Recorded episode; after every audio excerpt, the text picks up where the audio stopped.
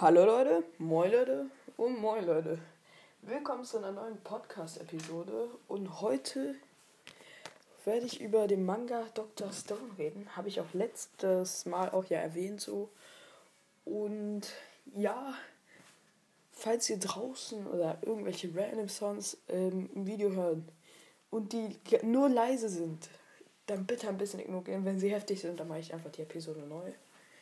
Aber ohne zu zögern, starten wir mal. Worum geht es in Dr. Stone so insgesamt? Also, um ehrlich, äh, also ein kleiner Side-Fact: Dr. Stone hat auch den längsten Timeskip. Weiter dazu gleich auch. Also, Dr. Stone fängt damit an, dass ein Highschool-Schüler so halt einen Crush auf einer Person hat und so. Und so seinen besten Freund, der ist halt übel smart, namens Senku. Zum übel smart wäre ja auch schon so eine kleine Untertrieb. Ja, du weißt halt, Untertriebung. Halt er schlauer als gefühlt jeder. Ist auch einer der schlauesten Manga-Charaktere. Und er und er bittet, also dieser jetzt, dieser andere Highschool-Schüler bittet ihm um einen Rat, ähm, weil er will jetzt seine Liebe zu ähm, dem Mädchen jetzt, äh, also äh, sein Crush halt gestehen. Und als er das machen wollte, ist halt etwas passiert. Alle Menschen wurden versteinert. Hört sich auch sehr, sehr komisch an, aber alle Menschen wurden versteinert.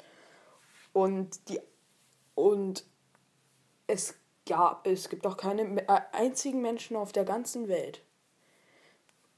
Also, und dann ist es halt so, nach dem Timeskip fängt es dann halt äh, 3000 nach, Jahre nach dem Timeskip hat halt dieser eine andere Freund, also der seinen Crush ausfragen wollte, halt gefragt, er ist halt aufgewacht aus den Versteinerten und ja, und findet und er findet dann den übelst smarten äh, Jungen, also Senku, wieder und Senku und dieser Junge müssen halt die ganze Welt wieder neu aufbauen und alle mysteriösen Ereignisse, die durch diesen Urschlag, diesen Ausbruch passiert ist, herausfinden.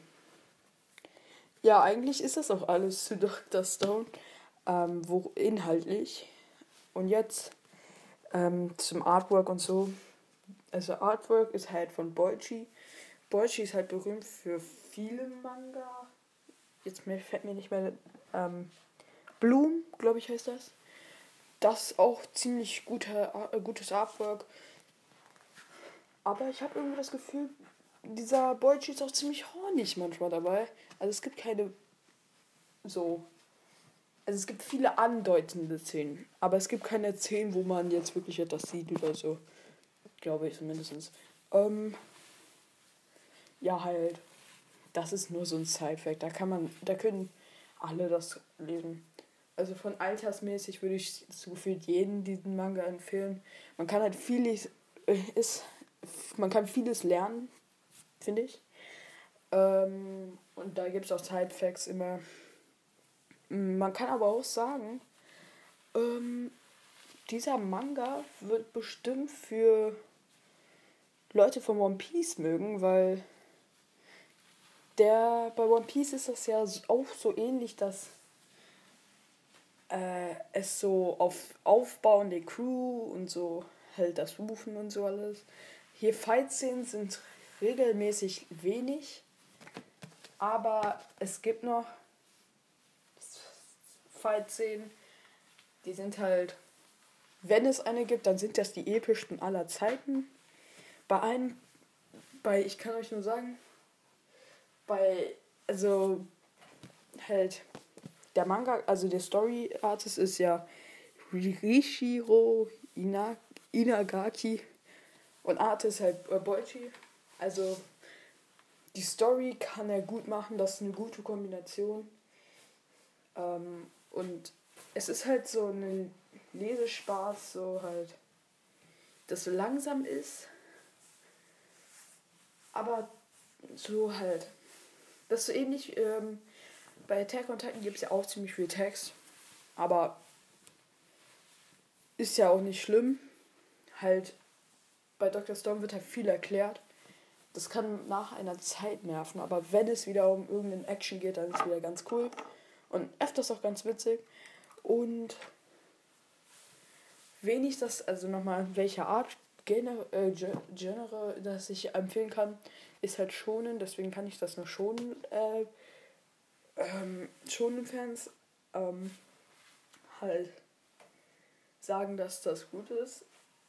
Aber jeder sollte es mindestens drei Bände versuchen. Und Papierqualität von Carlsen Manga ist auch halt das normale. Ist halt ein bisschen besser als das regelmäßige. Und ist auch eine sehr interessante Storyline. Mir fällt jetzt nichts mehr dazu ein, deswegen sage ich ja auch mal Sayonara an euch allen und tschüss. Sehen wir uns beim nächsten Mal, wenn es wieder heißt Manga Anime bewerten ohne Spoiler.